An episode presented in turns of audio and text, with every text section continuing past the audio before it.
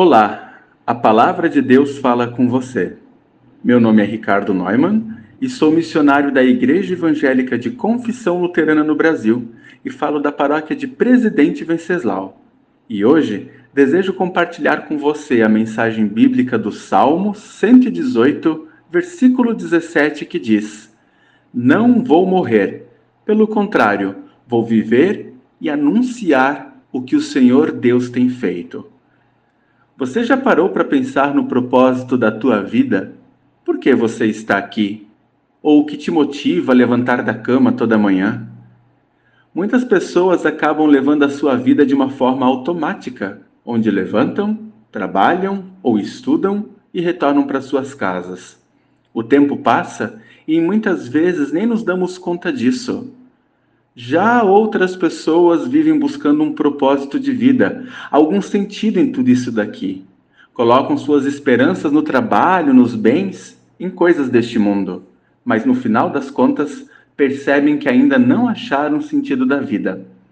Há uma famosa frase de Fyodor Dostoiévski que diz: Há no homem um vazio do tamanho de Deus. Por vezes, tentamos preencher este vazio com coisas que podem parecer trazer um sentido para a nossa vida, preencher o vazio dentro de nós, mas na maioria das vezes essa sensação é apenas passageira.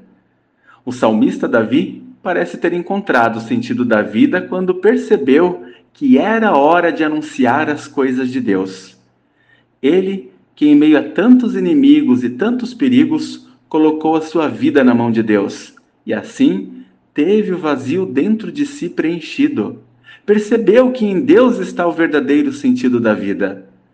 Mas não apenas Davi declarou isso na Bíblia, pois séculos depois, o apóstolo Paulo também declara em Gálatas, capítulo 2, versículo 20: Já não sou eu quem vive, mas é Cristo que vive em mim.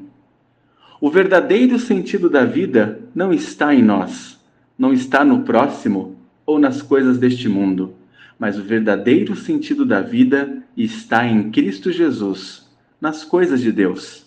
É Ele quem nos dá alegria e nos momentos difíceis renova nossa esperança.